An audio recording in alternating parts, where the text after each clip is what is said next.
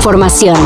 Titulares nacionales, internacionales, música, cine, deportes y ciencia en 5 minutos o menos. Cafeína. El perro del infierno anda suelto en Nuevo León. Y no hablamos de algún nuevo rapero. Los contagios en el estado del norte se han disparado y la principal responsable es la rabiosa subvariante del Omicron. Hasta el nombre da terror, chinga. De acuerdo con la titular de la Secretaría de Salud de Nuevo León, Alma Rosa Marroquín, en solo cinco días se han acumulado más de 1.500 nuevos casos COVID-19. Y bueno, para que el perro del infierno se calme un poco, regrese al uso obligatorio del cubrebocas en Nuevo León, al menos en espacios cerrados. Me decía que también valía la pena recomendar a empresas el home office, sobre todo si ya están una semana de salir de vacaciones, ¿para qué arriesgar? Pues de una vez. Ticketmaster aplicará nueva tecnología para que no se repita lo que en el show de Bad Bunny.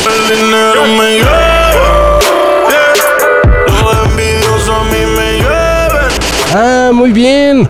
¿Y cuál tecnología? Bueno, eso todavía no se sabe, pero será una que impida la clonación de boletos y la venta de entradas falsas. Así que a esperar. Y mientras, la Profeco afila el cuchillo para ver con cuánto multa a Ticketmaster. Dicen que podría ser con el 10% del total de sus ventas del 2022. Lo cual, a como se está pagando por ver un concierto, hacemos las matemáticas y...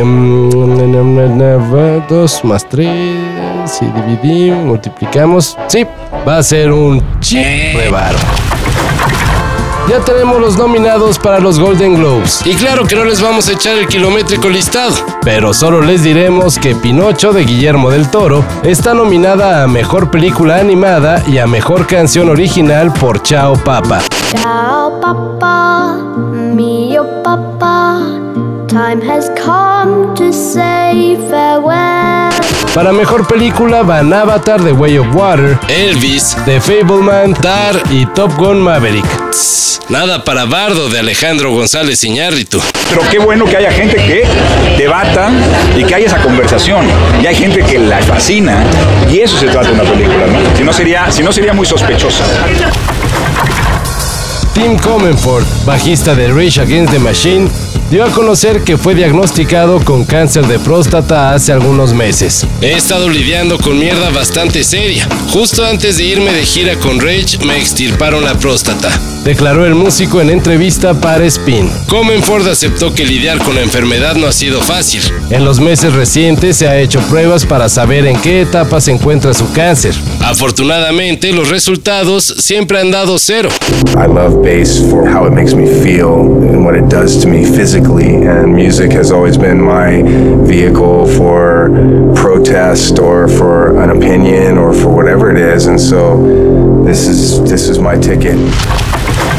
Sam Bagman Fried, fundador de la extinta FTX, fue arrestado en las Bahamas. ¿Fundador de qué? Quizá no sea muy conocido, pero se trata de la persona que estaba detrás de uno de los principales sitios de internet en los que se movían criptomonedas. Yo creo que el sistema le tiene miedo a las criptos, por eso todos mantienen su discurso conservador.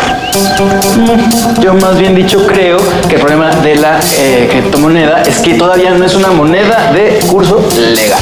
Lo cual viene a subrayar la mala época para las monedas digitales. Hasta el momento se desconocen los cargos que enfrentará Sam Bankman Fried, pero se especula que seguramente tendrán que ver con el colapso FTX, empresa que pese al más de un millón de clientes que tenía, fue declarada en banca rota en noviembre pasado. Esperemos que usted no haya sido uno de los afectados. Y ahora... No, no puede ser, no, no puede ser, no puede ser. ¿Qué, ¿Qué, tienes? ¿Todo bien? No, es, que, es que no lo entiendes, Isra. No, por eso explícame. Todo esto y más de lo que necesitas saber en sopitas.com. El guion corre a cargo de Álvaro Cortés y yo soy Carlos el Santo Domínguez. Cafeína. Un shot de noticias para despertar. Lunes a viernes por sopitas.com. Y donde sea que escuches podcasts.